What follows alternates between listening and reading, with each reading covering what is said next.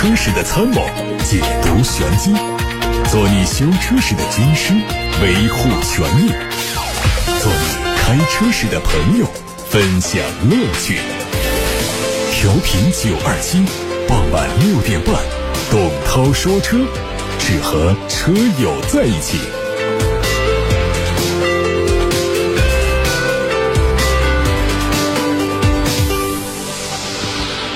各位好，我是董涛。六点半到七点半直播的董涛说车开始了，欢迎各位参与节目互动，提出选车用车的问题，我们共同探讨。零二七八六八六六六六六正在开通，我们先来关注汽车资讯。首先是一组关于上海车展的消息。上汽 R 汽车携着智慧新物种 ES 三三全球首款五 G 智能车，以及续航新霸王 ER 六三款重磅车型强势出击上海国际车展，更重磅官宣。华语乐坛巨星周杰伦正式成为 R 品牌的挚友以及品牌代言人。这次上海车展，R 汽车以空间及体验为核心设计理念，创造了沉浸式体验空间，想象墨盒，结合裸眼 3D，为观众带来一场科技和想象兼具的视听盛宴。在媒体发布环节，R 汽车首席共创伙伴杨晓东先生和 R 品牌挚友周杰伦以全息投影的形式进行隔空互动。兑现了科幻片中的未来场景。长城欧拉好猫展台非常火爆，这是欧拉好猫再次登陆上海，展台阵容可谓空前强大，不仅有气质男神张彬彬和一众媒体嘉宾现场助阵，还联合国潮品牌李宁、时尚品牌瑞丽带来潮流冲击，把复古、经典、潮流、精致等产品内涵演绎得淋漓尽致。活动现场，欧拉好猫展台前人声鼎沸。媒体嘉宾云集，热闹非凡，而女性媒体嘉宾更是在现场进行美妆装扮，只为用自己最美的一面为欧拉好猫站台助阵。有媒体嘉宾在现场表示，欧拉好猫不同于市售的其他品牌车型，它早就已经脱离了代步工具的单一属性，显得更小资、更个性、更有品味。尤其对于女性用户来说，开着这款车能很好的展现自己的格调品味。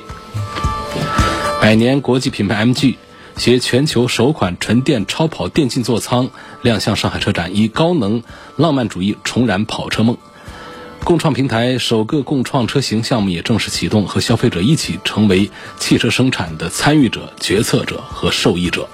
另外，MG 多款改装定制车型高能亮相，凭科技潮品引爆关注。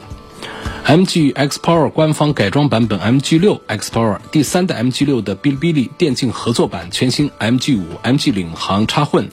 MG 六插混的跨界合作版同台亮相，助攻 MG 展台成为 Z 时代年轻人前往打卡的潮流地标。在本届以拥抱变化为主题的车展中，上汽荣威展台直面产业变革和全新消费趋势，带来全新产品系列和四款重磅新车。现场，荣威全新 ME 系列发布，它面向 Z 时代追星族而来，承担着品牌向年轻化、个性化进化的使命，推动荣威品牌升级向上。同时，ME 系列首款车型全新 SUV 荣威金全球首秀，以颠覆传统燃油车的形象，直面年轻化的市场需求，发出最有态度的进化宣言。另外，全新荣威 RX5 Plus 的发布，自带加成，新晋顶流。山河令温客行扮演者龚俊代言的公布，掀起了发布会的又一波高潮。北京现代和现代汽车联合参展，携着强大的产品矩阵和先进的技术重磅登场。在联合展台上，刚刚上市的第五代途胜 L 闪耀登场，全新一代名图、第七代伊兰特、第十代索纳特等家喻户晓的明星车型鼎力出击，还有。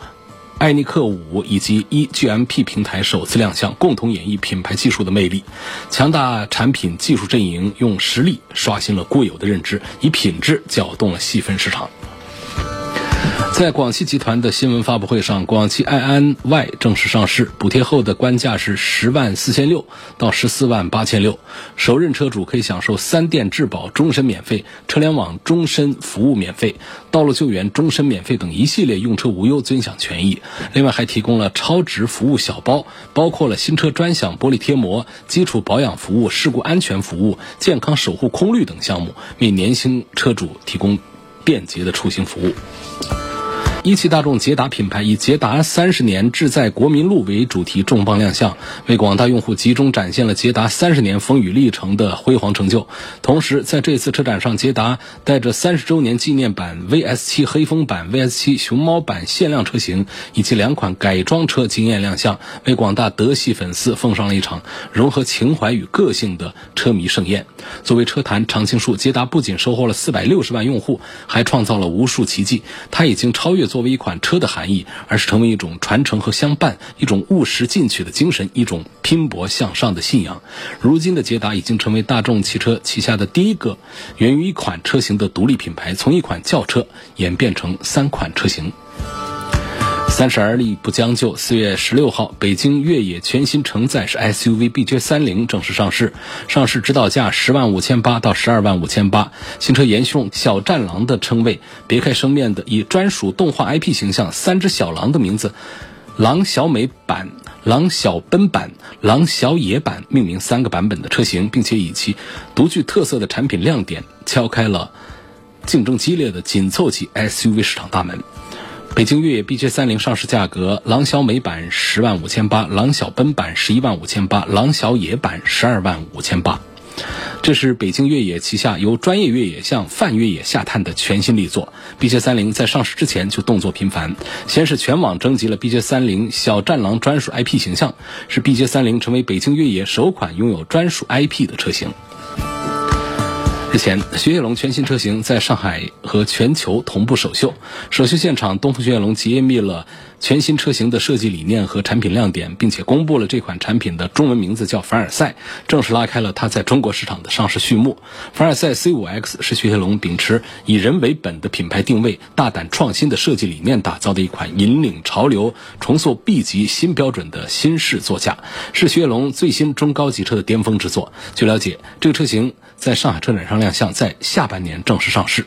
本次首秀活动采用了线上线下同步、一主三辅多点联动的方式进行。线下以上海为主会场，成都、武汉、广州三地设下了分会场。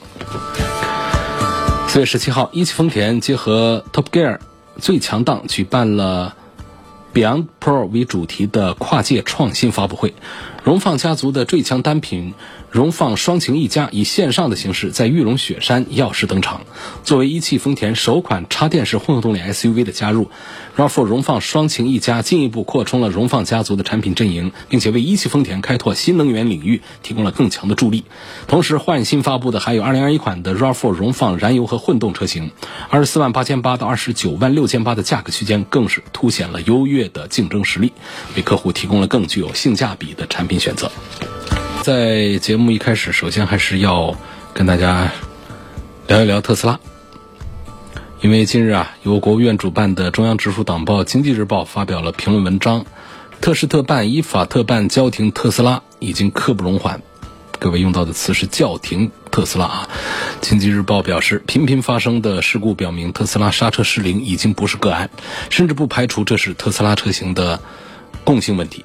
依据《中华人民共和国产品质量法》第十五条，国家对产品质量实行以抽查为主要方式的监督检查制度，对可能危及人体健康和人身财产安全的产品、影响国计民生的重要工业产品以及消费者有关组织反映有质量问题的产品进行抽查。抽查的样品应当在市场上或者企业成品仓库内的代销产品中随机抽取。因为刹车失灵等事故频繁发生，潜在的社会危害巨大，公众对于特斯拉刹车失灵的顾虑并没有因此消散。因此，很多业内外人士建议，在事故原因尚未查明之前，相关主管部门应该责令特斯拉立即停产、停售、整顿，以确保道路交通安全，进而消除社会公众的恐慌。而截止到目前，特斯拉方面没有发布停止生产和销售的 任何计划。接二连三致死车祸，在四月二十五号午间，一条关于特斯拉车辆在厦门失控撞人，造成电动车上一位母亲和三名儿童受伤的视频，再度成为全民关注的热点。据了解，涉事黑色特斯拉轿车在倒车过程中疑似刹车失控，导致车尾和一辆电动车相撞，造成电动车驾驶员于某。及电动车上的三名儿童倒地受伤，其中一名儿童腿部骨折，其他均为擦伤。而同一天，上海街头也出现了特斯拉撞人事件，事故详情还有待官方发布。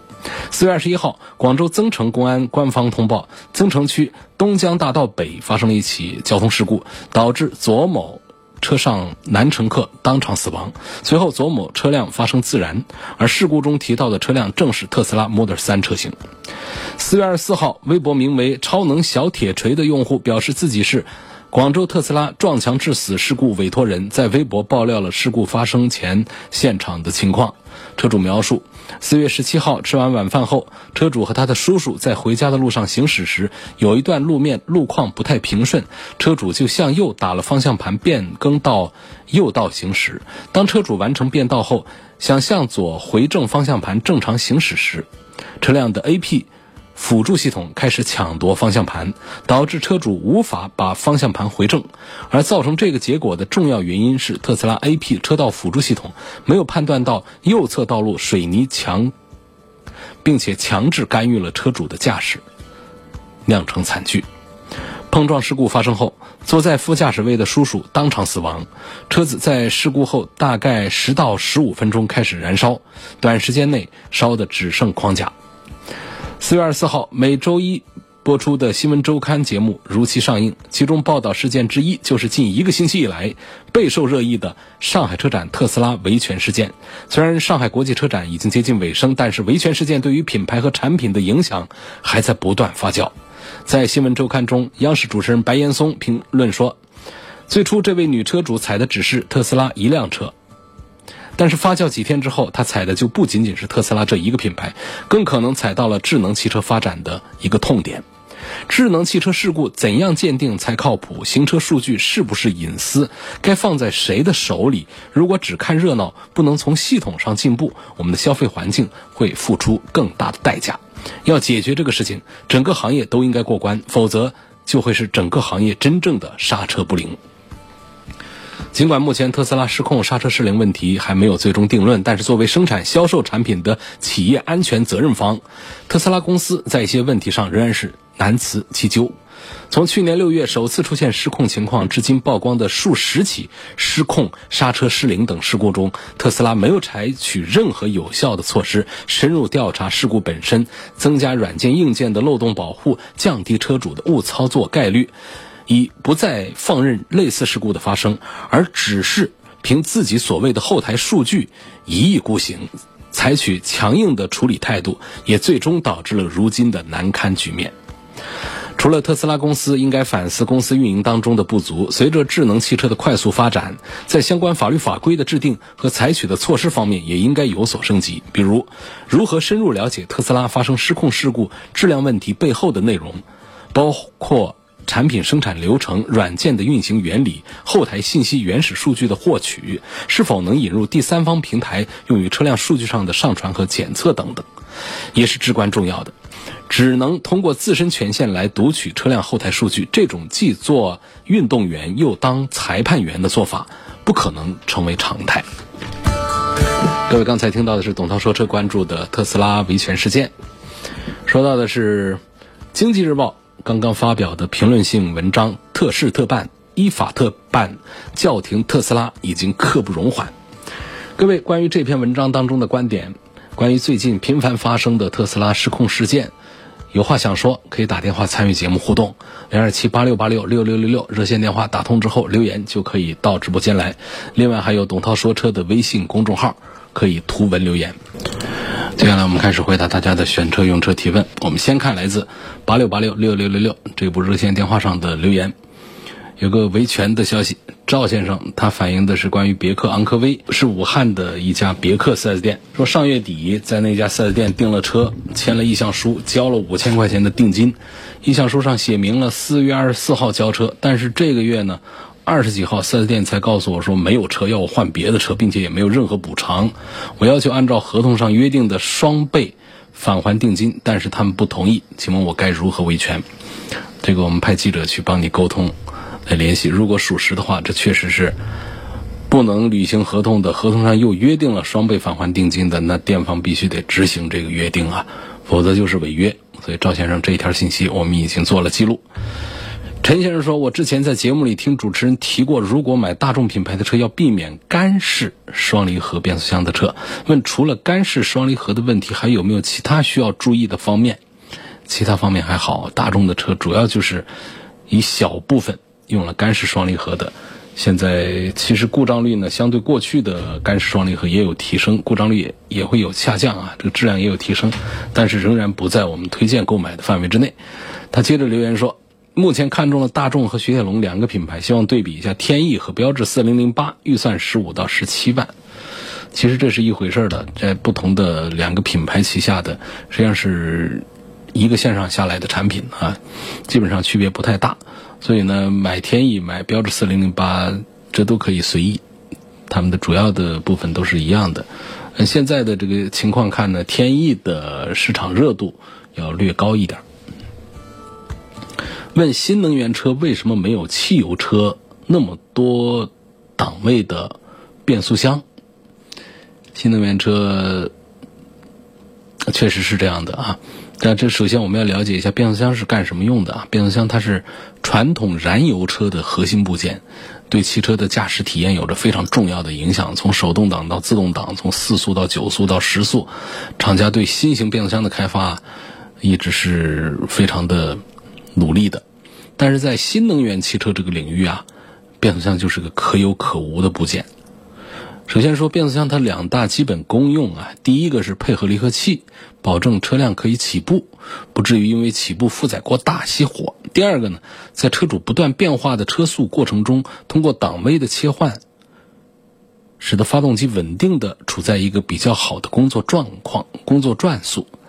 所以现在变速箱的技术呢，已经完全可以满足这两大基本诉求。所以现在的变速箱开发呢，它侧重点就在于使发动机更精确的处在燃油效率最好的转速，所以档位啊就越来越多。那么常规的油电混合动力车，比方说像丰田，这是油电混动领域的大佬。它旗下的混动车，比方说像早最早的普锐斯，像卡罗拉双擎、雷克萨斯啊等等，这些用的都是专用的 eCVT 变速箱。它虽然说没有档位，但确实它也能够变速。本田的雅阁。Inspire 混动版也是这样的结构，基本上国内大部分插电式混动车都在用这种 eCVT 的变速箱。这类产品它主打燃油经济性，不需要车子体现什么彪悍的性能啊。驱动车辆这一件工作呢，大部分是交给了电动机，电动机往往是作为储备动力使用，顺便给电池充充电，这就不需要为它准备什么变速箱啊。那么 eCVT 的主要作用呢，并不是为发动机来变速的，而是耦合发动机和电动机这两种动力来源。它的物理属性和功能属性呢，跟着传统的 CVT 变速箱是完全不一样的。好，重点来了，就是我们讲纯电动车，像比方特斯拉旗下的纯电动车，它都是没有变速箱的。国内大部分的纯电动车都没有物理意义上的变速箱。可能有的人说了，哎，我看到它这个挡把儿啊，它仪表上还有档位显示啊，这不是变速箱吗？实际上，这都是迎合消费者使用习惯的一种模拟档位。电动机。它本身它，并不需要齿轮变速机构的辅助，它就可以在各个转速下稳定的、高效的工作。因为相比内燃机呢，这个电动机的输入功率对动力特性的表现有着更强的掌控力。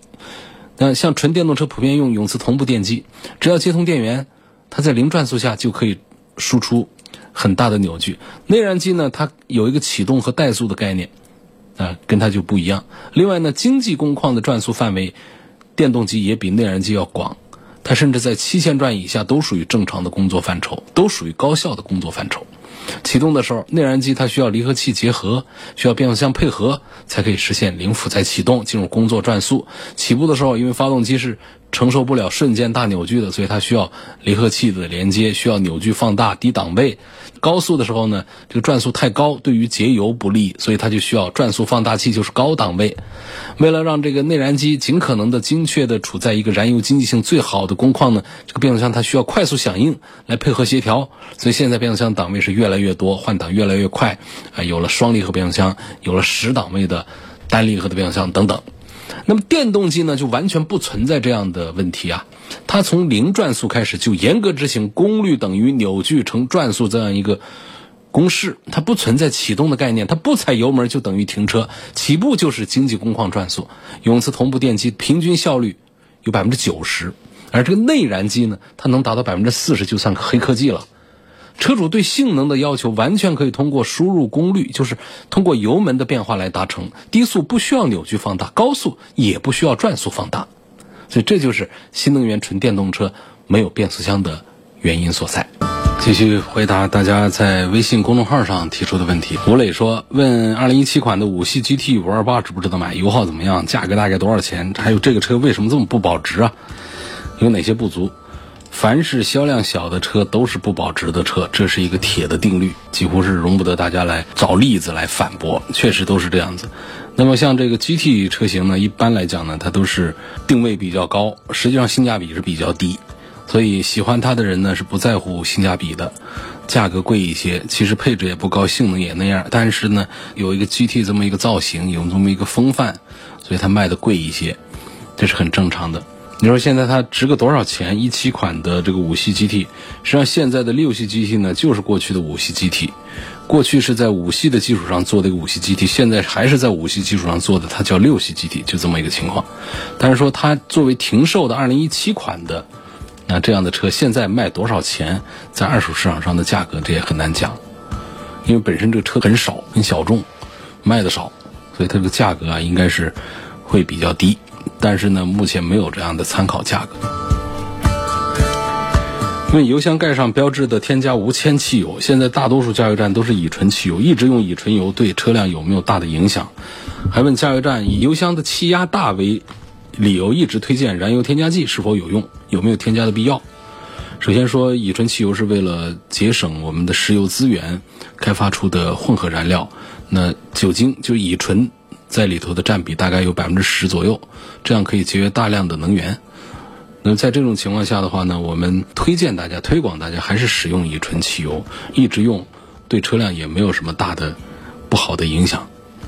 关于这个添加剂的问题呢，燃油添加剂有很多种功能，有除碳功能，有出水功能，除胶质功能等等各种。那加油站推荐的燃油添加剂呢，它不是一个简单的，就说这是某一种，而是各种添加剂。所以我们不能一刀切的说他们都没有用，也不能说所有添加剂都必须得添加，所以还得看品牌，看它的性能。问卡罗拉双擎和雷凌双擎怎么选？一回事儿，这是同样的车啊，有不同的丰田，不同的合资公司，一丰和广丰的产品。还有位叫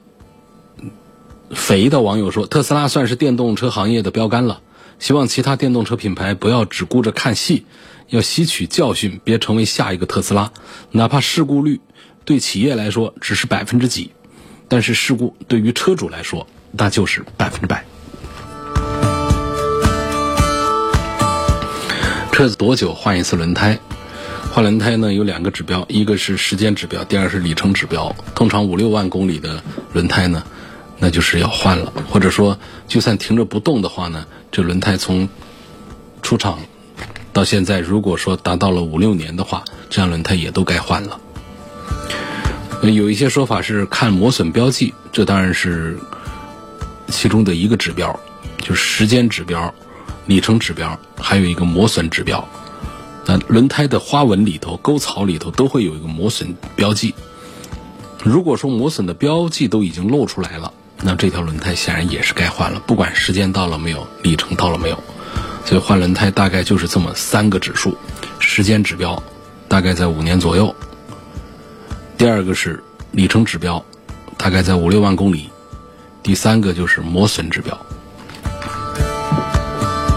当然，我们有的车主说了，我的这个车啊，我已经开了七八年了，我都没换过；我的车已经开了七八万、上十万公里了，也没换过轮胎。这个我们说提倡大家按照标准换，你要这么赖着不换的话，其实它有安全隐患，但是也不一定说大家这样的轮胎就一定会出什么事儿。所以这样的推荐、这样的建议的话呢，都只是理论派的，也可以讲叫做这个一片好心。反正大家能听进去的话呢，按照这个标准来换胎；听不进去的话，你就是这样用，其实也不一定说在室内行驶就马上会出什么问题。还有一个网友明月下西楼，他说